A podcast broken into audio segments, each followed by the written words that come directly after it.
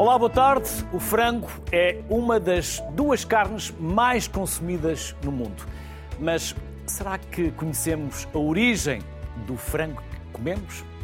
A preocupação com a criação de galinhas, com a origem e qualidade da sua carne e dos ovos são fundamentais para a nossa saúde. Por isso, hoje vamos à conversa com Virgínia Antunes Ribeiro, é engenheira agrícola e secretária técnica das raças de galinhas autóctones. Elizabeth Cortês Serra, criadora e produtora familiar de galinhas das raças autóctones na Quinta do Zorro. E Catarina Rodrigues, professora da Nova Medical School. Às três, obrigado pela simpatia que tiveram e que já tiveram ainda antes do programa começar, porque a Virgínia, no caso, julgo que, como vem de mais longe, vem de Vila Verde. Sim. Veio muito cedo, diria até que se levantou com as galinhas. É quase. Vocês também. E é a primeira vez as três em televisão. Vamos lá ver se eu não estrago isto. Se eu não sou a primeira má experiência das vossas vidas. Por isso, obrigado Não, pela obrigado simpatia. nós. Obrigada. A conversa até agora tem sido muito simpática, muito interessante. Agora vão ter que repetir tudo outra vez. Pois parece. Porque quem está lá em casa merece ouvir aquilo que nós já aqui falámos. Virgínia, vamos lá começar então pelo início. Quem é a Virgínia? Eu sou, sou Virginia Ribeiro, sou engenheira agrícola, sou neste momento secretária técnica das raças de galinhas autóctones portuguesas. A minha função é acompanhar as produções, identificar o- todos os animais que sejam pertencentes a estas raças e dar aconselhamento técnico, sanitário ah, e tudo aquilo, o apoio todo que os criadores ah, queiram e precisem da minha parte e eles a mim também. Foi uma apresentação muito resumida. Já vamos. Já vamos dissecar mais essa apresentação. Elizabeth. Eu sou a Elizabeth, sou produtora de galinhas autóctones portuguesas. Tenho as quatro raças de galinhas numa aldeia que Não veio lá de cima de Vila Verde. Não, veio, vim do veio- Zorro, que se calhar é um bocadinho mais Para quem não sabe, é ali, perto de Verde. Coimbra, não é? perto de Coimbra. Hum, e eu e a minha família, os meus filhos, hum, iniciámos esta produção. Primeiro começámos por conhecer as galinhas em 2017 e aqui nos mantemos e somos impulsionadores da manutenção, preservação, valorização e incentivamos a que quem queira ter um galinheiro que escolha as raças portuguesas que estão ameaçadas e precisam. Precisam de ser bem acarinhadas. Exatamente. E a Catarina já esteve pelo Porto, mas agora desceu um bocadinho mais e está em Coimbra, não é? Sim, eu sou nutricionista hum, e atualmente faço investigação na área da nutrição, na Nova Medical School, onde sou também professora. Só isso. Só são, isso. Muito, são, são muito comedidas nas vossas apresentações. Virgínia, vamos então lá. Qual, onde começou o seu contacto com este mundo, podemos dizer, da pecuária? Uh, sim, da galinhas, produção, da da produção, produção. da produção, eh, especialmente produção autóctone. Começou em 1997, eh, quando eu fui estagiar para uma associação, Mas não havia galinhas lá em casa. sempre na Então- casa da minha então avó. Aliás, mais- não fosse eu da terra do pica no chão. Ora, Não bem, é? já falámos há pouco do pica no chão. Não isso- fosse eu e, portanto, sempre convivi com galinhas. Os jovens de agora é que acham que É, que eh, os frangos eh, nascem da prateleira do supermercado, já é. nascem sem penas, não é? Exatamente, mas não. Elas andavam lá pelo meio, Sempre. Aliás, pica no chão tem mesmo a ver. show, show, show, sempre Sim, show. também.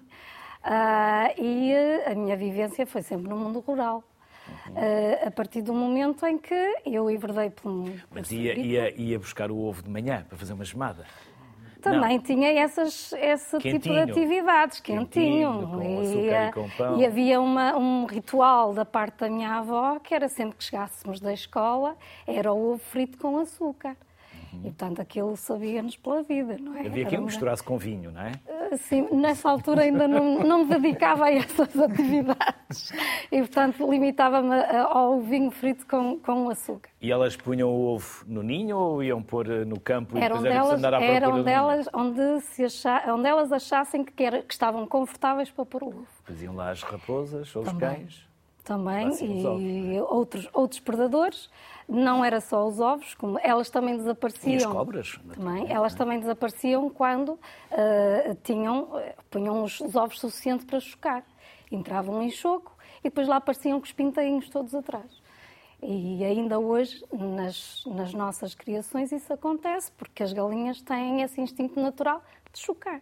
E quando chocavam, não punham o vosso nome em cada ovo? Não, nunca para saber tivemos depois essa... qual era o, nunca... o pintinho que, que, calhava a quem? Não, porque depois eles misturavam-se todos, portanto ah, não nós havia muito... atentos. Não, era, não Ali havia na zona muito do essa... estávamos atentos a ver quem é, quando é que eles instalavam isso Nós aí. nunca, não, não tínhamos esse hábito, não tínhamos esse hábito, hábito porque depois eles misturavam-se todos e andavam lá pela, pela casa da, da avó. Eh, E ainda hoje muitas pessoas, quando têm este contacto com estas raças, dizem, ai, as raças da minha avó. Pois, eh, só que a avó desapareceu e as raças também começaram a desaparecer. E esta é uma preocupação que, eh, no início do século XX, a Amiba teve em, efetivamente, começarmos a pegar e a trabalhar estas raças novamente. A AMIBA é a associação, não confundir com Não, aquela, não. A Amiba, a Amiba aquele é uma organismo unicelular que é a Não, não. Amiba. É uma associação, é a Associação dos Criadores de Bovinos de Raça Barrosá e que neste momento desempenha um papel muito importante na preservação das nossas raças, em especial das raças eh, de origem consular no Minho. Começou com a raça bovina Barrosá. Uh, em 2000 uh, começámos a fazer trabalhos de inventariação e registro de animais e de, de, de, de ovinos uh, também de raças do Minho, a bordaleira dentro do Minho e a churra do Minho e também a parte das galinhas que, e por isso é que também somos a, a, a entidade que tem como função a preservação e a gestão do livro genealógico destas sete raças. Já vamos saber mais. Elizabeth, e consigo? Também teve uma infância próxima É do mundo verdade. rural? Sim. Também andavam por lá solta as desde galinhas? sempre. A minha aldeia, que é a aldeia, aquilo é Palheiros e Zorro. São duas aldeias com uma distância de um quilómetro. O Zorro tem 11 casas por aí, portanto é bastante rural. Den- quase dentro da cidade, mas bastante rural. Portanto, cada um sabia onde estavam as suas galinhas. Sabíamos onde estavam as galinhas. Os meus pais sempre tiveram galinhas. O meu pai gosta de agricultura e nós éramos obrigados, quando éramos miúdos, a ir a fazer os trabalhos agrícolas. Pronto, que não era apenas galinhas. E durante o dia elas andavam à solta? Elas andavam à E à solta, noite voltavam ao galinheiro? voltavam ao galinheiro, sim. Pronto, de forma Tinham tradicional. poleiro, tinham Tínhamos ninho, os ovos, tudo. não havia hipermercados nem supermercados eh, com ovos, Ovo nem, nem, nem canja de galinha de fora, a não ser da nossa. Nossa. Mas havia, depois havia que as matar. Exato. Não era um momento muito agradável, depois de se viver tanto tempo com elas. Mas lá teria que ser, não é? São coisas diferentes. Pronto. Eh, Eu aprendi a fazer isso bem cedo e, portanto, é uma coisa que Eu tinha essa missão de tem matar que se aprender numa dada altura. Pronto. E assim, às vezes, com um bocadinho de pressão. Mas é, é um, são animais de produção. Portanto, a partir do momento têm uma utilidade e uma função. Portanto, De água quente, havia que as depenar exatamente. e aproveitar o sangue com vinagre, E com uma normalmente boa acontecia nas cabidela. minhas férias. Portanto, as férias E uma boa escolares. Exato. Por isso, depois teve sempre essa vivência rural Sim, e essa proximidade, eh, não é? Portanto, para nós era natural. Portanto, atualmente, para os miúdos e os jovens e as crianças dos dias de hoje, as coisas não são assim, porque não têm contacto. Sim. Nós... E não é necessariamente melhor ou pior, é diferente. É diferente, exato. É? E porquê é que enverdou por este, por este negócio e por esta área? Olha, foi assim meio por acidente. Bom Na acidente. realidade, hum, como a nossa zona é muito íngreme, o terreno é difícil de cultivar. Eh, Não é fácil colocar lá um trator ou amanhar tudo na base da enxada. E com- Amanhar. Amanhar. E agora alguns estarão lá em casa. O que é que é amanhar? É cultivar, é plantar, é semear, é tratar Amanhar da terra, terra. é? Tratar da terra. E então herdámos alguns terrenos e o que é que íamos fazer? Pensámos colocar Galinhas animais para limpar o terreno. Pronto, a preocupação inicial era limpar o terreno. As ovelhas, Começámos- cabras, não? Também temos, mas começámos mesmo pelas, pelas galinhas, galinhas. assim. Hum, e então começámos a vedar uns pequenos espaços, porque aquilo é minifúndio, são pequenas propriedades e parcelas, e começámos a colocar lá galinhas. E que galinhas? Galinhas portuguesas, pois eu nem sabia que havia raças autóctones nessa altura. Eh, porque, pronto, nunca tinha pensado no assunto. Entretanto, eh, lá começámos a estudar a, a nossa, as galinhas e começámos a encontrar a amiba e, e interessámos-nos bastante, porque são raças muito ameaçadas, rústicas, de fácil trato, não precisávamos estar muito preocupados, porque elas tratam delas bem e, e não, não exigem muito de nós, que nós também não temos muito tempo. Hum. Entretanto, aumentámos um bocadinho o efetivo, começámos com a pedrez, depois foi a preta lusitânica, a branca e a amarela, agora temos as quatro raças e pronto, incentivamos a todos quantos queiram um galinheiro. Quantas galinhas? Já as contou, mais o ou nosso, menos? O nosso, o nosso objetivo inicial seria 25, entre 20 a 25 de cada raça, enquanto efetivo reprodutor. Pronto. Tem, tem ali umas 100? Sim, à volta disso. E são essas que têm agora? Agora não. Neste momento tivemos um problema recente Quem? e tivemos ali alguns contratempos. Porque Quem uma, é que atacou? O mundo rural tem disso. Portanto, a natureza. É mais duro também. É, é duro. Por isso é que as pessoas Portanto, e os este é um um também são bocadinho mais até delicado para virem um programa deste género. Porque, O que é que aconteceu? Tivemos aqui alguns ataques de animais selvagens. Lobo? Nomeadamente, não, nós não Raposas? temos lobo, temos raposa, saca-rabos, ginetes. Eu não me lembrava. Saca-rabos. Agora também alguém estará em casa. O que é que é um saca-rabos? É um animal silvestre, eh, de pequeno porte, muito esguio e que, que se consegue introduzir dentro de um, de um espaço mesmo que vedado seja, muito facilmente. Quer por baixo, do- dos terre- porque o terreno sendo inclinado também não é fácil a vedação. completamente, não é? Pronto. Sim. Há E basta escavar um bocadinho espacinhos e eles conseguem passar. Ou então por cima, porque nós temos árvores à volta e, e eles trepam e conseguem subir a rede. A rede é 2 metros de altura, mas mesmo assim eles conseguem entrar. E a partir do momento em que entram uma vez, eh, aquilo todos os dias é o restaurante lá da aldeia. Pois. Lá, eh, deles, não é- não é da aldeia, é, é mesmo dos animais. Tem lá um bom manjar à espera. não é? É verdade. Pronto, isso tem-nos trazido ali Foram alguns. muitas? Foram bastantes. Foram. Nós temos. eh, não foi num dia, foram, foi acontecendo, mas tivemos, por exemplo, este último núcleo das pretas, foram, pá, umas 20 num dia. E depois o problema é que algumas desaparecem, outras ficam, e, mas sem cabeça, outras. eh, Pronto. E é para, para enterrar. É. claro. Catarina, galinhas, quando teve contacto com galinhas? Eu desde muito pequenina, porque Também? também tive a sorte de morar no meio rural e os meus avós sempre tiveram galinhas também. Mas era só os avós ou os pais? Os meus avós sempre tiveram, os meus pais só agora com o avançar de idade é que se começaram também Portanto, a tinha dedicar... contacto com as galinhas nas férias. Sim, sim, nas nas férias de verão, como ia para a casa dos meus avós, acabava por contactar... Voltava à terra, é? Voltava à terra, sim. E gostava maioritariamente era dos pintainhos, porque nós somos crianças gostamos é dos pintainhos, porque são mais fofinhos. Vê-los a crescer Sim, e vê-los a nascer. e vê-los a nascer, sim. E, hum, É um e- momento. É um momento Sim. eu, eu- eu, eh, acredito que há muitas pessoas que nunca, nunca tiveram essa experiência, mas poder acompanhar o momento em que a galinha choca os ovos e depois começar a vê-los a estalar e os pintinhos a, a sair é, é uma experiência fantástica. Que eu acho que é é pena que as crianças atualmente não tenham mais contacto com o mundo rural, mas peço desculpa tê-la tê Uhum. interrompido. E pronto, e quando elas começavam a crescer, deixavam de ter tanta piada para nós. Portanto, não eh, perfilhou nenhum pintinho. Não, não, não. Não tínhamos esse hábito. E pronto. E depois, quando elas começavam a crescer começavam a picar as nossas pernas, já não achávamos tanta piada. E eu sim, tenho muitos traumas de ver a minha avó a matar galinhas. Isso já vão ao pátio, não é? Isso já vou ao pátio. show, show, show. Sim. Hum. E tinha, tinha algum particular gosto pelo, pelas galinhas ou tinha tanto pelas galinhas como por um porco ou por outro Ti- tinha animal qualquer? maioritariamente pelos ou a galinha é um animal que tem um carinho especial?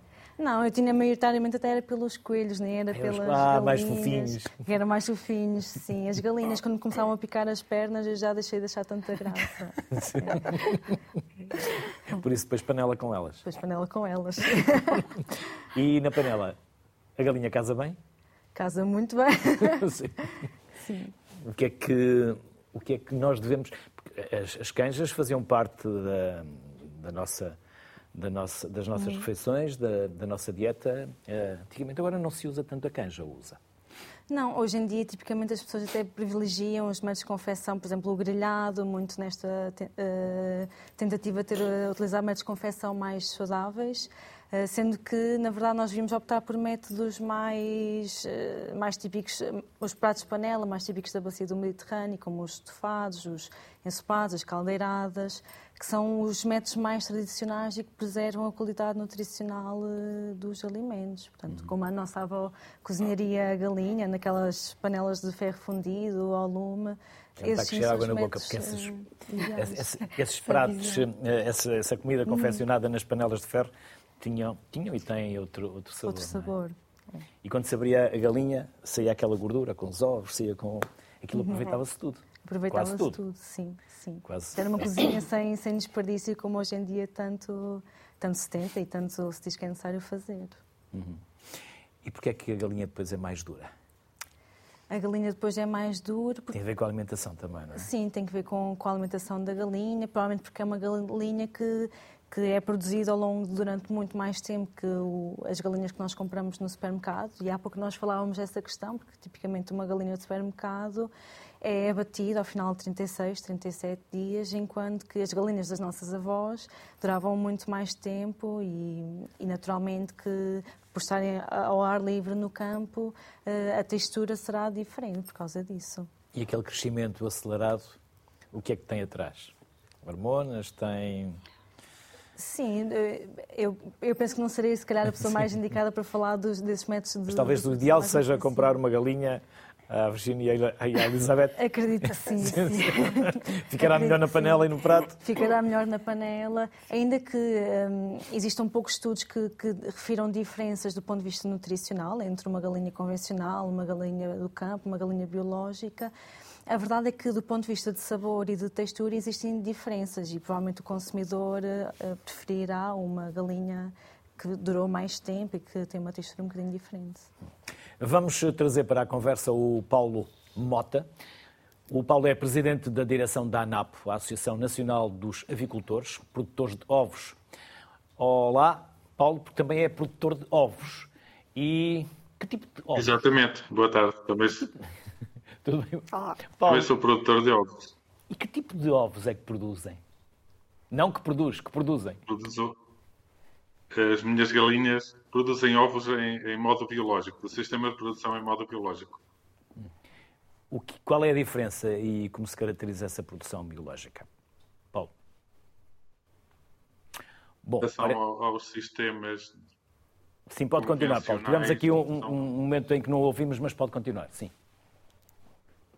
Eh, são galinhas que, que têm acesso ao exterior, têm eh, dentro dos pavilhões são galinhas com mais eh, espaço do que as convencionais também, e para além disso a alimentação também é 100% biológica. Uhum. E são tem alguma diferenças são Diga, sim, peço, peço desculpa, pode continuar. Sim, sim, era só para acrescentar que estas são as grandes diferenças em comparação com o sistema convencional. E quando eu chego a um supermercado, a um local onde vou adquirir os ovos, como é que eu vou distingui-los, Paulo? É fácil, basta olhar para o código impresso na, na casca do ovo. E acha que nós olhamos e, portanto, para os, os códigos, biológicos... Paulo? Normalmente olhamos é para o preço, não é?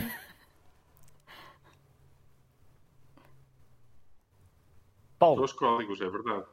Mas, eh, olha, eu confesso-lhe a minha ignorância. Códigos, eu, é fiz uma pergunta por pura ignorância, para poder chegar ao supermercado e eu que compro muitos ovos, saber que tipo de ovos é que eu devo escolher. Portanto, há, há um código na casca do ovo? Um código na casca do ovo que identifica o sistema de produção de, desse mesmo ovo. Mas muitas, muitas vezes, não, sempre a embalagem também identifica o tipo de ovos que estamos a comprar. Uhum. Se são de biológicos, ar livre, solo ou, ou, mesmo de gaiolas. Portanto, temos as quatro opções no, nos supermercados, na grande maioria. Uhum. Por isso... Porque já há alguns que, que abdicaram dos, dos, ovos produzidos em gaiolas. Uhum. E qual é o controle de qualidade que é feito, Paulo? O, o controle de, de, qualidade é comum a todos, não é? O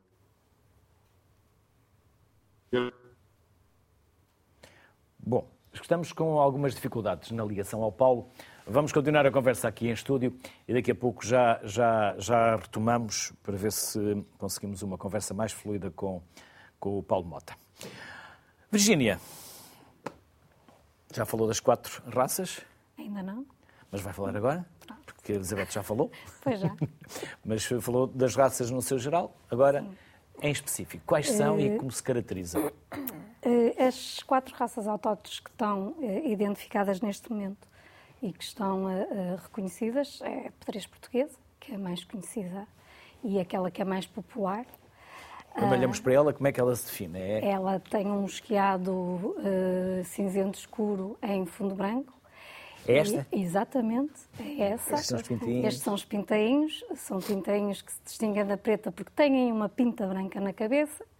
Depois temos a preta lusitânica, que é aquela que é totalmente preta e que tem, ao sol tem um Esta. reflexo azul, verde metalizado. Ahm, e tem uma, uma e há sempre um ligação. galo por perto. Tem de haver. Tem de haver. Alguém tem que tomar conta dela. Ali estão dois galos. Sim, mas eles dão-se bem porque têm galinhas suficientes. Ah, e depois, eh, estas galinhas pretas têm a particularidade de estar ligadas muito à superstição, à, à, bruxaria, à sorte e ao azar. Ah, no caso de. Depois temos a raça amarela, a raça amarela também chamada a galinha do Minho, que é, esta, não a mais, a mais, que é mais conhecida na nossa região. Ah, e que tem, tem, tem a particularidade, tanto estas três raças têm a variedade tanto penuda como careca. Estas vão da tonalidade desde o amarelo palha até ao laranja, ah, sempre com este vigor e esta, e esta vivacidade e brilho nas, na plumagem. Ah, e depois temos a raça branca, a raça branca que também conhecida pela galinha de pescoço pelado, e eh, Não a sua particularidade é completamente eh, branca e tem uma característica diferente das outras, hum, diferente no sentido de variedade, que é a única que só tem variedade careca.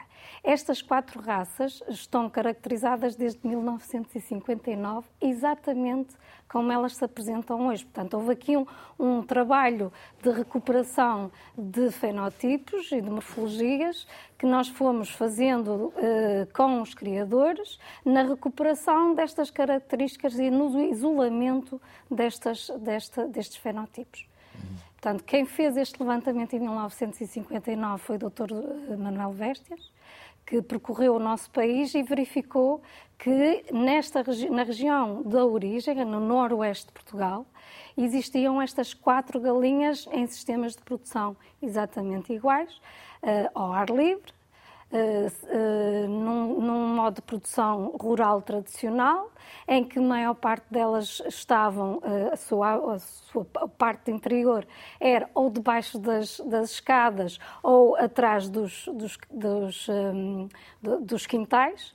Ah, nas cidades também havia os pequenos capoeiros que as pessoas tinham nos seus quintais e eh, identificou-as e caracterizou o seu sistema de produção, a sua- o seu alojamento, a forma como elas criadas e alimentadas, caracterizou exatamente como elas estão a ser eh, preservadas e recuperadas hoje pelos criadores e com a ajuda da associação. Elizabeth, uma das vantagens de apresentar sociedade civil é aprender com os convidados. E há algo que eu já aprendi aqui em relação ao burro. Afinal, ele não é burro. Porque o cavalo corre até morrer, cansar-se e cai e morre. E o burro não. Burro sabe que há um momento em que tem que parar. Portanto, de burro ele não tem muito. Também dizemos que a galinha é muito pouco inteligente.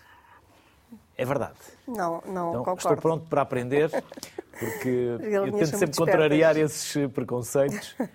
Não é eh, Elas- estúpida, como se Não. diz. Elas são espertas, é preciso observá-las e percebê-las, não é?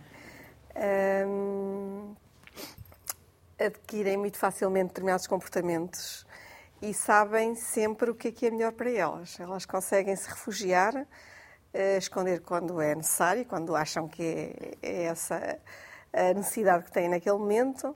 Tem um instinto de sobrevivência tem, forte. Tem. Estas raças têm, as outras não sei, mas as raças autóctones conseguem adaptar-se muito bem ao meio e são muito rústicas, portanto, resistentes. Eh, e conforme as condições ambientais que têm naquele momento, elas adaptam-se e conseguem proteger-se. Portanto, eu não lhes chamo burras nem eh, pouco inteligentes. É uma vez Não é nada. Uh, eu, eu, li um.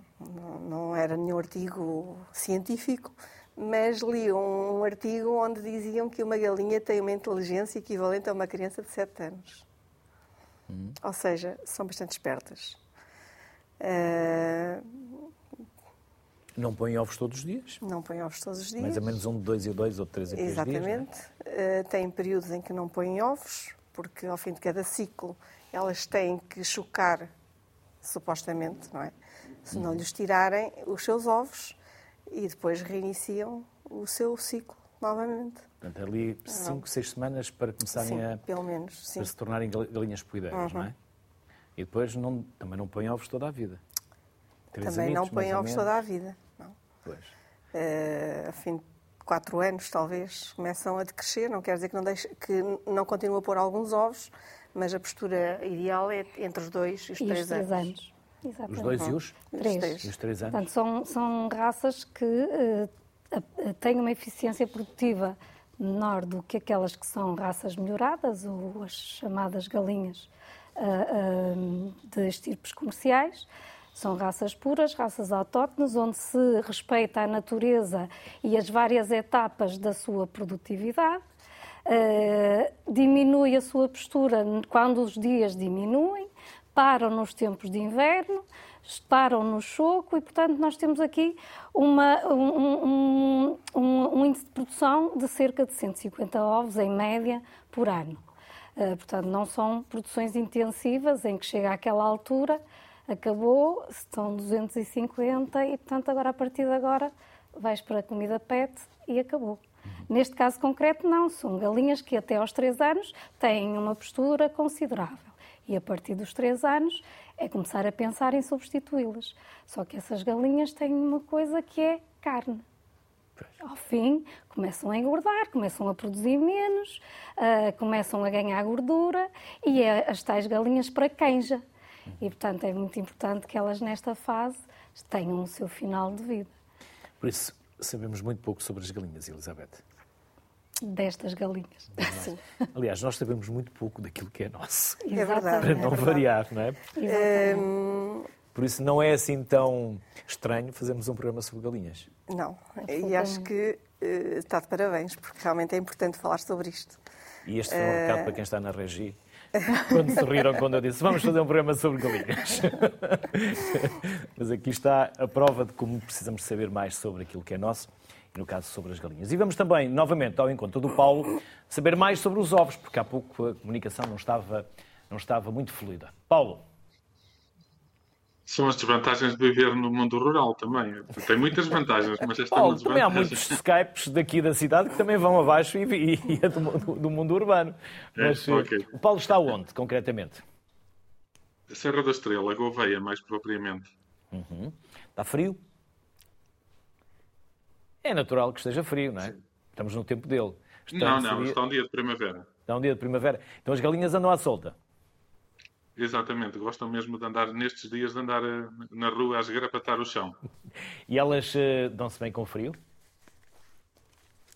Uh, a, a, produção decresce bastante em tempo de frio, porque as necessidades nutricionais delas são canalizadas, em vez de ser para a nutrição, é para, para o conforto térmico, para a reposição delas.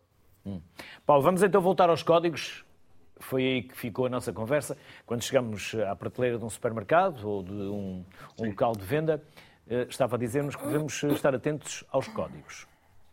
Exatamente, e estão aqui uh, referidos os quatro sistemas de produção, portanto, o biológico, ar livre, solo e gaiolas, uh, que estão impressos no ovo. É, é, o mais importante, portanto, o, a restante composição do código permite-nos conhecer a região do país e o produtor, mas também, e aqui é, é talvez até mais importante, a origem dos ovos.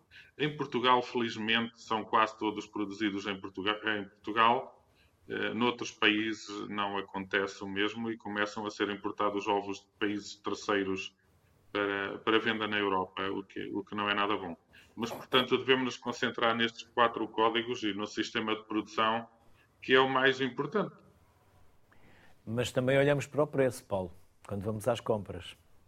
Difere muito? Pois, é verdade. E, e este, os quatro sistemas de produção permitem agradar um pouco à, às carteiras de todos os portugueses. Há quem tenha possibilidades de comprar ovos mais caros e compra os biológicos e há também, por que não dizer, a maioria dos portugueses que não têm essa possibilidade e que acabam por comprar ovos de, de gaiola que, que são os, os, mais baratos que temos no mercado, porque são produzidos por galinhas mais, para além de mais eficientes, o próprio sistema de produção em si, o investimento inicial é, é inferior e permite oferecer ovos mais baratos. E aqueles que são produzidos lá em casa não têm código. Quando vamos à feira, temos que acreditar pois, na palavra de quem está a vender, não é? Claro, confiamos no, no produtor e que são eh, produzidos pelos próprios. Eh, poderá não ser assim por vezes, mas vamos acreditar que sim. Os portugueses consomem muitos ovos. Paulo.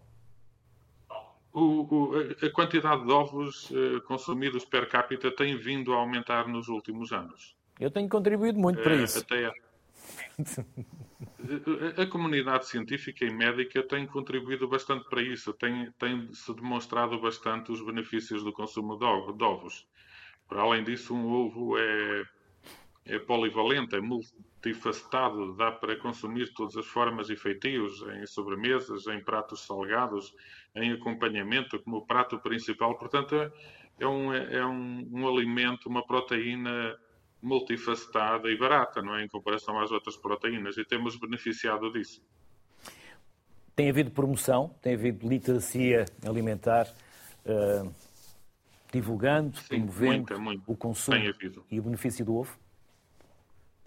Tem havido bastante, ainda que não, seja, que não sejamos nós, o associativismo, a fazer esse trabalho, uh, penso que já não é necessário porque uh, inclusivamente os médicos fazem muito esse, esse trabalho, essa parte. Paulo, e agora é mesmo uma pergunta de uma dúvida que eu tenho, por isso não tenho aqui qualquer outra intenção na manga. Os ovos cozidos, depois quando são descascados, uns descascam-se facilmente, outros vêm tudo agarrado. Há algum truque? Ou também tem a ver com a qualidade?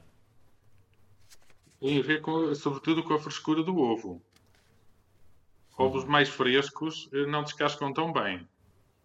E ovos que tenham alguma maturação, mais, mais velhos, não quer dizer que sejam velhos, mas uma maturação controlada, a casca sai mais facilmente. Para além disso, também há um truque referido muitas vezes, que é na cozedura acrescentar algum vinagre que ajuda a decompor o cálcio da casca e facilita já, o processo. Já aprendi. Já aprendi. E o nosso. No... Diga, diga, peço desculpa. Não, ainda bem que aprendeu alguma coisa. Eu estou sempre a aprender, aqui com os convidados. Sempre... E hoje já estou farto de aprender coisas, até porque por, por vezes irrito-me um bocadinho ao descascar os ovos, porque vêm e, e gosto daqueles que se descascam facilmente. Por isso vou mudar o meu mau feitio em relação ao ovo. É um negócio, ou a produção dos ovos é rentável em Portugal, Paulo? Pagamos o preço justo do produto? Uh, historicamente, não. Nos últimos dois, três anos tem sido. Uhum. Tem sido? Isto muito rapidamente. Sim, porque aumentou o preço? Exatamente, porque até há dois, três anos não era pago o preço justo e neste momento é fruto da, eh, talvez da concorrência, mas também da, da escassez de ovos no mercado mundial, o, o negócio tornou-se mais interessante. Uhum. Paulo, mas vivemos ciclos, portanto, é um, é, este ciclo positivo é que foi um bocadinho mais longo do que é normal, porque em condições normais é, há um ciclo anual bom seguido de um, de um período muito mau.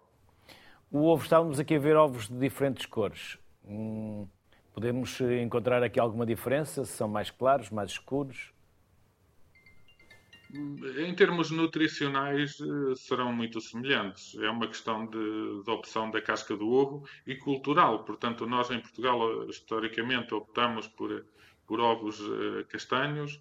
Há outros países que, nomeadamente os Estados Unidos, Israel, os países árabes que optam muito pelos ovos de casca branca. Que são Paulo. produzidos por galinhas brancas. Paulo, obrigado pela simpatia em, Obrigado, aceitar, em aceitar o nosso convite. Das maiores felicidades. Até uma próxima. Obrigado. Obrigado, até uma próxima. Tudo bom. Catarina, eu tenho contribuído significativamente para ah, o maior consumo de ovos. Há quem diga que eu exagero. Antes de eu dizer quantos ovos como por dia, há alguma regra, alguma, algum número de bom senso para não exagerar? É assim, nos últimos anos a comunidade médica tem vindo aqui a acabar com o mito que existe que os ovos contribuem para o colesterol, ou seja, durante muitos anos acreditava-se que o ovo, por ter muito colesterol, que aumentava os níveis de colesterol no nosso corpo. Hoje em dia já sabemos que isto não é verdade e que o maior contributo que existe será das gorduras saturadas, que é o caso da carne vermelha, eh, da manteiga, dos enchidos, dos folhados, por aí fora. Hum, não existe propriamente um limite para o número de ovos que se deve consumir. Hum, algumas recomendações dizem entre 2 a 4 ovos por semana, se considerarmos as outras fontes de proteína, mas isto tem que ser visto Dois a caso a por caso. Mas isto tem que ser visto caso a caso e é como perguntar-me quantos pães ou quantas maçãs é que devemos consumir por dia. Tudo depende do seu estilo de vida, se pratica atividade física ou não, da sua alimentação como um todo. Quantos é que Por isso, por quando dia? comemos, pedimos uma omelete, quantos ovos é que, ela é que ela lá tem? Pode ter dois, três, quatro. Pode ter 2, 3, 4. É assim, um ovo tem cerca de 6 gramas de proteína. logo o plafond da semana. Esgotamos logo o plafond da semana só nessa omelete. E ainda temos que considerar as outras preparações culinárias, como os bolos, por aí fora, que também incluem ovos e que também deveriam eh, entrar para essa contabilidade semanal. Portanto, assim, É assim, não- três ovos por refeição é muito. Três ovos, não, três ovos por, eh, por refeição parece-me bastante razoável, serão cerca de 21 gramas de proteína. Desde que não seja três ao perfeitamente almoço e aceitável. três ao jantar. Desde que não seja três ao almoço e três ao jantar. desde E que- mais seis no dia seguinte. E mais seis no dia seguinte, sim. A ideia é também que a alimentação seja aqui variada para que possamos eh, ingerir diferentes vitaminas e diferentes minerais. E a que é que faz bem o ovo, já agora? O ovo faz bem a tudo, na verdade, e tenho que concordar com o Paulo quando diz que o ovo é um super alimento, para além de ter a proteína de alto valor biológico, isto quer dizer que é uma proteína com todos os aminoácidos essenciais. Hum, É, um ovo tem todas as vitaminas que existem, exceto a vitamina C. É muito difícil encontrar um alimento que seja tão completo como o ovo. Portanto, é bom para manter a massa muscular, é bom para a visão, porque tem muita vitamina A, hum, é bom Por é para manter os dentes. com as letras pequeninas. Exato. é? É bom Com para os dentes ovos, porque tem, tem boa memória. Tem boa memória, tem ômega 3, precisamente. Portanto, é um super alimento. Mas disse há pouco, dois a quatro ovos por semana ou por dia? Por semana, Por e são as semana. recomendações, tendo em conta que também devemos ingerir as carnes brancas, devemos ingerir o pescado, e aqui o pescado, a- o, o peixe mais gordo, que é rico em ômega 3, como a sardinha, a cavala, o atum. Portanto, considerando a nossa alimentação como um todo, eh, recomenda-se 2 a 4, ainda que possa-se consumir mais em alguns casos específicos. Então se comemos uma canja, ovos ah, e frango e uma laranja para cortar depois. E uma... Sim, eu diria que é uma boa alimentação. E a carne branca? A carne branca, nos últimos anos nós temos assistido a um aumento do consumo da carne branca, muito porque a população está cada vez mais informada sobre os, os malefícios da carne vermelha, que é a carne de porco, a carne de vaca, que sabemos que está associada ao aumento eh, do risco de doença cardiovascular, de obesidade, diabetes, e portanto o que nós temos visto é uma inversão. Hum, as pessoas estão a trocar a carne vermelha pela carne branca e aqui a carne de frango assume uma, uma relevância muito grande. É uma carne magra, portanto. Peru também é carne branca? Diga? Car- Peru também pode ser? A carne branca, sim, a ca- a carne peru também é uma carne branca, a carne do coelho também é uma carne branca, a codu- Já codorniz... não se come muito coelho, pois não. Já não.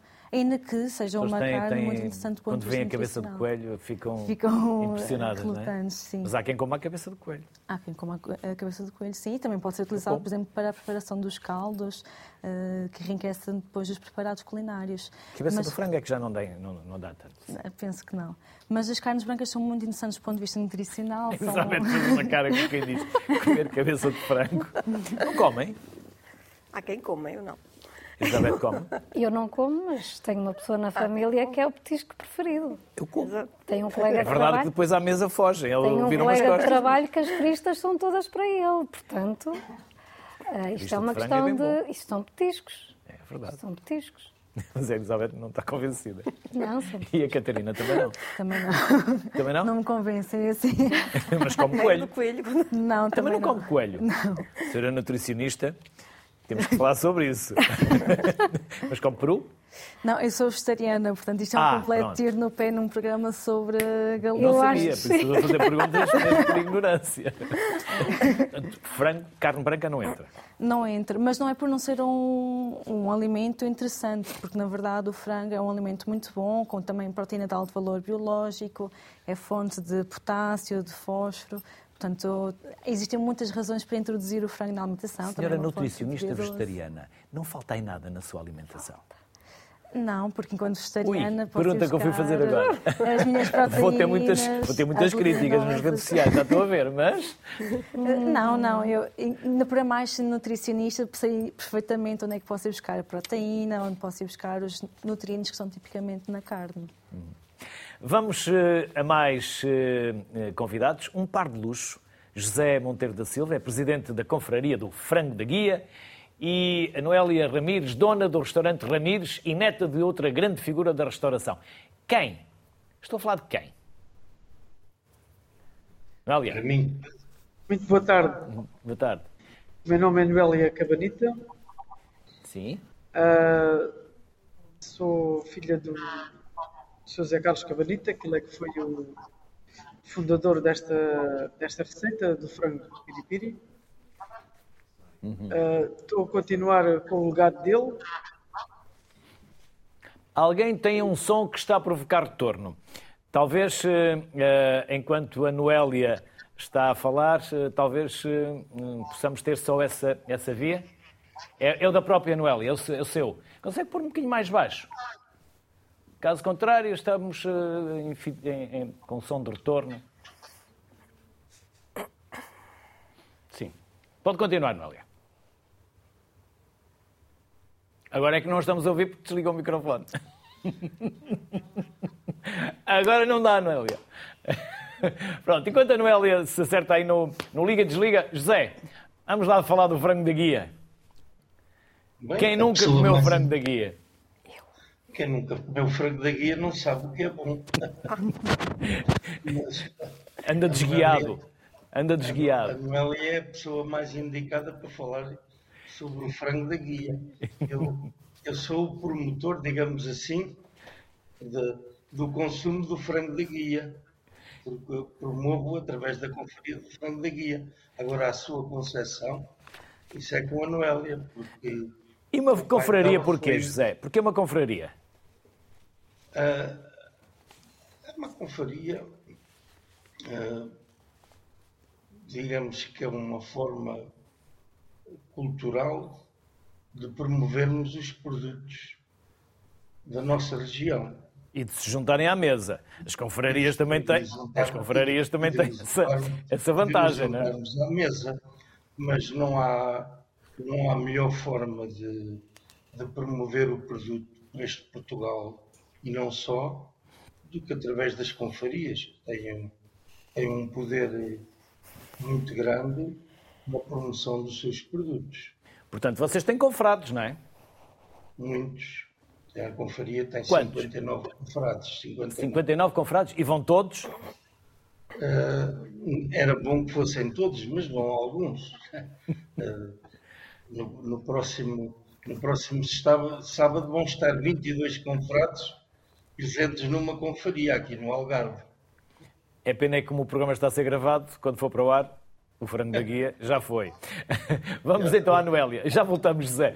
Noélia, estava a dizer-nos que Estou a continuar o legado do meu pai, que ele fundador, fundou o frango, o frango assado na guia em 1964, nesta mesma casa onde eu estou a falar. E onde fica? Onde fica essa casa? Fica na guia, na rua 25 de Abril, 14. E como confeccionam o frango? Que segredo, que se- qual é o segredo? Se é que podemos saber. Mas também, se soubermos o segredo, deixa de ter eh, segredo, não é? Pois o segredo, isto é uma coisa que passa de família, né? não é verdade? E isto é, é um produto simples, é o, é o frango, é uma receita simples. O frango é, como pai dizia, todo o frango é bom. Meu pai já, mais idade, já começou com o frango mais pequenino, até 650 gramas, 700. Mas ele depois, devido a mas, problemas de saúde, já comia frango mais pequenino. Maior, desculpa. Ah, já comia uns frangos grandes do campo. Mas é um produto que é, é conhecido mundialmente. Tem pessoas de, de todas as nacionalidades provar o nosso frango. E é preciso fazer marcação, não é, Noélia? Ou Em basta. alturas sim, que é necessário. No verão nós não, não aceitamos reservas. Já fiquei, já fiquei aí à porta. Não fui meter nenhuma cunha, fui-me embora. Mas, Mas como eu, também já outros ficaram aí à porta. Tem uns horários, tem uns horários, mas consegue-se servir e, e rodar, bastante. Mas o- o- a preparação do frango tem. Preparação, Tem a- nós, o frango chega, nós cortamos o frango, cortamos o frango de modo a que a grelhe mais rápido. Porque o corte também é importante para que o frango possa até para o tempero do, do sal e, e mesmo para, ah, para o grelhado, para, para, para, para grelhar bem. Porque se os cortes também não ficarem muito bem feitos em cru, depois o grelhado já não, não, vai ser tão bom. José, e como vão preparar o próximo almoço? Na verdade, como prepararam, porque ele, quando o programa for provado já aconteceu. Como é o frango? É acompanhado com o quê? Com uma batatinha frita, com uma salada Normalmente o frango é acompanhado sempre com batata frita e com salada. e um arrozinho, não? E os orégãos que não podem faltar, não é? E não há arroz. Eh, não, no frango da guia não há arroz. Estraga. É só batata, batata frita e salada. E tem um molho especial, assim, um molho de limão. Pois Qual o, é molho, o... o, molho, o molho especial já é com a Noélia. E quem, quem é que vos fornece Eu, esses... eu falo esses- mais no frango no sentido lato. Agora, a Noélia sim sabe o confeccionar. Confesso que no nosso último capítulo ela confeccionou o frango ao vivo, lá para os confrades que vieram de toda a parte do país, aqui, à- aqui ao, ao nosso capítulo, que se passou no dia em julho, no fim da última semana de julho do ano passado.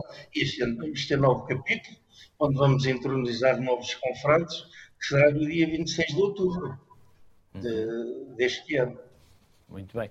Ah, Noélia, tem um molhinho de limão? Como é Temos que um, se... A gente temos um molho que foi uma, uma herança do pai, que é um molho que não pesa no estômago. Come, mas não se fica enfartado. Era uma coisa sempre que meu pai procurava, procurou e desenvolveu. Mas é uma coisa que não se pode falar, não é verdade? Só se Pois. pode dizer que temos um, um belíssimo molho, utilizamos bons piripiris, compramos os bons piripiris para fazer o molho. É preciso também ter ali um toque de picante? Sim, é preciso. Tem que ter ali algum bocadinho picante e tem que ser um bocadinho, às vezes, também adocicado. José, convém que não tenha muito picante, porque depois puxa a pinga e é preciso conduzir. Perigoso, é perigoso, depois temos que conduzir, é um bocado complicado, não é? Por isso, se comer frango meio termo. picante, No não beba. No meio termo. Tem que ser sempre no meio termo. José Monteiro da Silva e Noélia Cabanita, um gosto de receber-vos. Obrigado e as maiores felicidades. Eu é que agradeço Obrigado. a simpatia e o convite. Obrigado. Obrigado.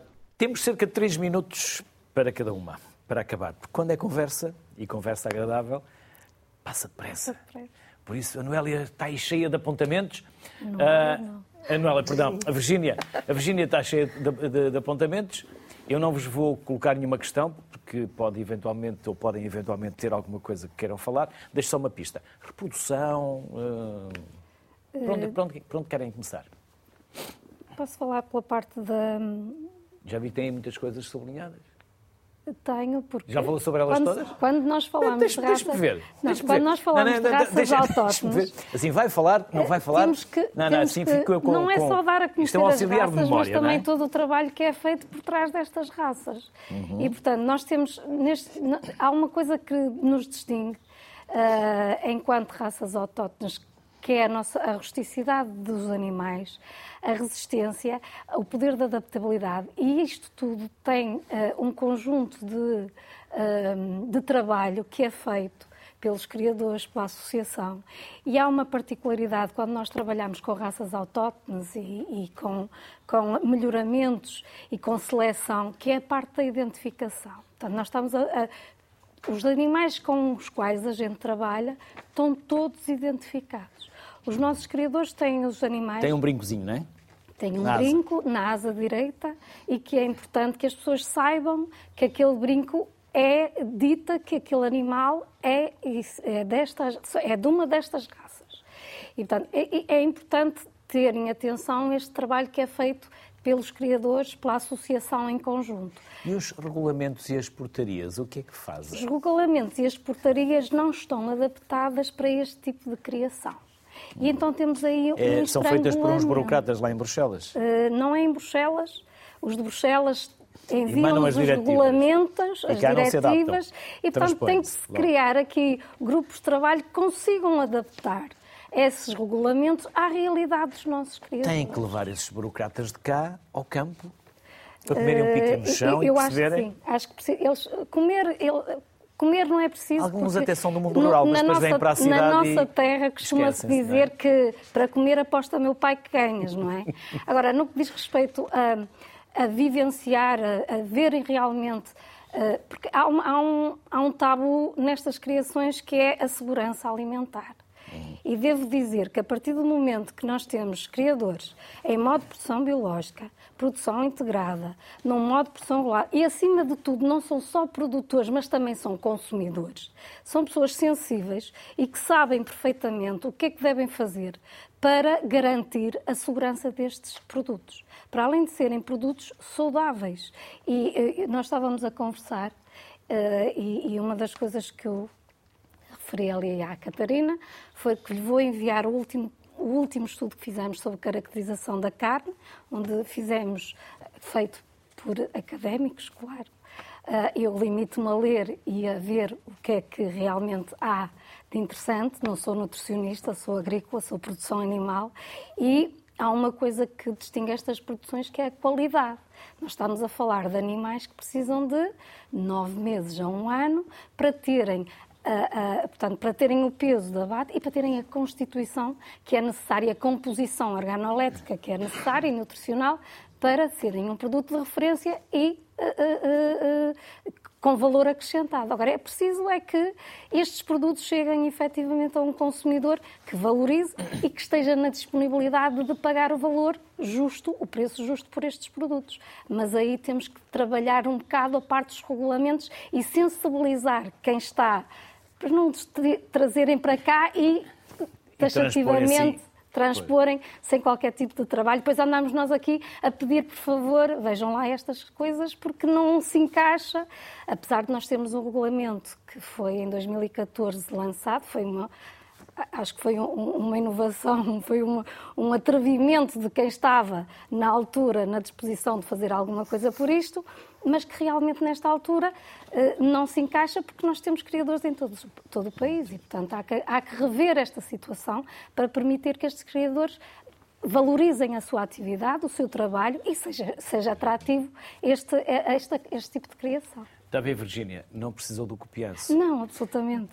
Por esta passa, apanhei-lhe o copianço, desta vez não a chumbo, mas devolvo-lhe o copianço. É aquela coisa. É um auxiliar de memória. É, seguro, é, um auxiliar é, seguro. é uma questão de segurança. Como é que fazem o escoamento do produto, Elizabeth? Quem são os vossos clientes? O escoamento do produto é feito de forma direta, portanto, uhum. cadeias curtas, mercados locais. O que é cadeias curtas? É... Cadeias curtas próximas. é próximas, portanto, o Até cliente para não ter contacta... uma pegada Exatamente, é? reduz a pegada e, e há uma maior transmissão de confiança por parte do consumidor, ou seja, o consumidor conhece a forma como foi produzido aquele produto e quer saber mais. É um consumidor mais exigente, nós notamos isso e temos todo o gosto em, eh, sempre que nos questionam, e mesmo às vezes sem que aconteça, de informar a, eh, a forma como são criados, produzidos os nossos galos, galinhas e como se obtêm os ovos. Nós. Mas mais restaurantes, eh, supermercados? eh, Não, eh, é cliente consumidor final. Eh, Temos aqui um problema relativamente aos restaurantes, porque eu vendo, posso vender ovos. Se eu quiser vender carne, neste momento ainda não posso, por causa da questão do abate. Portanto, é a parte dos regulamentos e da legislação que temos aqui em entrave. Eu vendo animais vivos e depois o consumidor pode fazer o que entender, abater neste momento. E, e- Têm que vir a Lisboa, fazem uma manifestação e largam as galinhas à frente da Assembleia.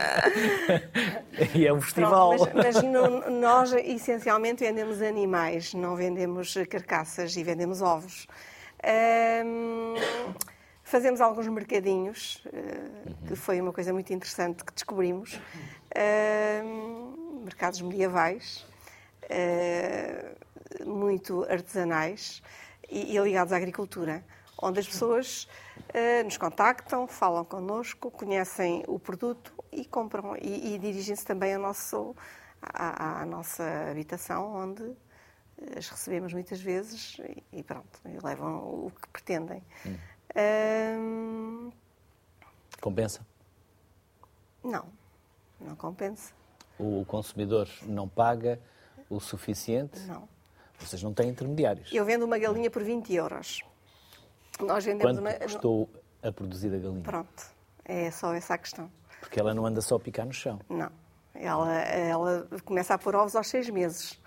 Eh, portanto, se eu fizer as contas a todo o tempo que mantenho a galinha e à produção, até à data em que a vendo, eu vou gastar muito mais do que 20 euros. Portanto, eh, eu não quero desincentivar ninguém a criar, gal- a criar galinhas, muito pelo contrário.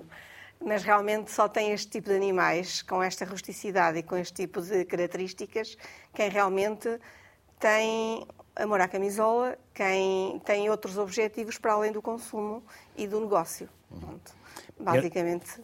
eh, E- é Enquanto isso. vou mostrar, quem é que trouxe? Foi, foi a Virgínia? Foi a Isabel? Virgínia. Foi a Virgínia. Sim, Virgínia. Sim. Quer falar sobre o livro? Bem, Este livro foi editado em 2018. ah, que é- É mesmo do Norte de 2018. Não é 2018, é 2018. 2018, não fosse eu minhota, Ah, e ah, foi elaborado por técnicos da Amiba e por um grupo de interessados e académicos e, e também apaixonados por, esta, por estas raças. Ah, foi ah, em colaboração, aliás, as associações têm que ter sempre alguém que pague os serviços, não é? E então a Câmara Municipal de Ponte Lima, o município de Ponte Lima, que abraça sempre muito este tipo de iniciativas e estas raças, hum, promoveu e permitiu-nos que nós fizéssemos uma primeira edição em 2018. Tendo em conta tudo o que já foi feito, ah, desde então até esta data, e todos os trabalhos académicos e o interesse que tem vindo a hav- a haver com estas galinhas, ah, já há necessidade de uma segunda edição, portanto, lanço o desafio a quem quiser patrocinar uma segunda edição, porque não falta informação para se fazer uma nova edição melhorada deste livro e dar a conhecer tudo o que é relativo a estas raças. Catarina, eh, como vegetariana, não sei se lhe posso perguntar quais os pratos que devemos eh, privilegiar, mas eh, pelo seu conhecimento terá certamente resposta para isso. Um frango assado, um bifinho de frango, eh, uma canjinha. Sim, idealmente devemos privilegiar os pratos de panela, porque o que acontece quando nós assamos o frango, não só estamos a destruir o ômega 3 que lá está presente, porque estamos a derreter a gordura, como estamos a produzir alguns compostos com potencial carcinogénico, como é o caso das aminas heterocíclicas. Isto não quer dizer que as pessoas não, não possam fazer churrascos, não devam grelhar os alimentos, mas devem diminuir a frequência com que o fazem e devem optar eh, por outros métodos de confecção, como os estofados, as caldeiradas, as jardineiras. Há pouco falámos da questão de- dos regulamentos, isto é aqui uma, uma dificuldade que tem, mas a verdade é que os regulamentos, também é importante esclarecer, servem para proteger o consumidor e garantir que nós temos o- o produtos eh, seguros para serem consumidos. E aqui o problema que existe ao nível das casas e da- dos frangos caseiros que as pessoas têm nas suas capoeiras é que não há um controlo eh, da exposição a contaminantes dos solos, das águas, por aí fora. E, por exemplo, nós sabemos que se existir um incêndio florestal eh, naquela zona, o solo provavelmente vai estar contaminado com dioxinas. Se estivermos perto de instalações fabris, vamos estar expostos a alguns metais pesados e é importante que se controle isso. E, portanto, nem sempre um produto caseiro estará men menos contaminado com químicos do que um, um, frango convencional, até porque os regulamentos garantem que uh, a exposição a químicos destes animais convencionais tem que ser muito baixinha uh, e, que, e que tem que estar de acordo com o estabelecido pela EFSA, que é, pela EFSA, que é a Autoridade Europeia de Segurança Alimentar. Portanto, e o frango faz bem desde novo até velho. O frango faz bem desde novo até velho, sim. O próprio ou o consumidor também. Sim. Se for velho, o frango é mais duro, como as pessoas. Sim. Isso é normal, não é? Sim, e nós ainda há pouco falávamos em off dessa questão que quem consome carne caseira sabe bem que não basta chegar e estufar um frango em 20 minutos, que é um frango que demora mais tempo a cozinhar e que tem que ser cozinhado em panela de pressão muitas vezes para que não seja tão rijo. Catarina, Elizabeth, Virgínia. Foi um gosto enorme receber-vos aqui, conversar convosco. É que Tentei que a conversa fosse divertida, porque também foi a primeira vez que vocês estavam em televisão para descontrair. Espero que não tenha sido desagradável uh, em momento algum. Por isso, muito obrigado Obrigada. pela simpatia e que seja a primeira de muitas. Acreditamos isso, que sim. Iremos fazer mais programas sobre galinhas, de certeza absoluta, porque acho que já consegui evangelizar a minha equipa para a importância do tema, embora os ovos seja sempre algo muito discutível, porque eu exagero e também gosto de ovos moles, mas são outros, outros ovos. Por isso, obrigado pelos Obrigada. contributos, pela Igualmente. simpatia e pelo tempo que nos dedicaram. Muito obrigada. Obrigada. Por mais estranho que nos pudesse parecer, havia de facto muito para dizer sobre as galinhas. E assim se passaram 60 minutos. Até amanhã. Saúde para todos.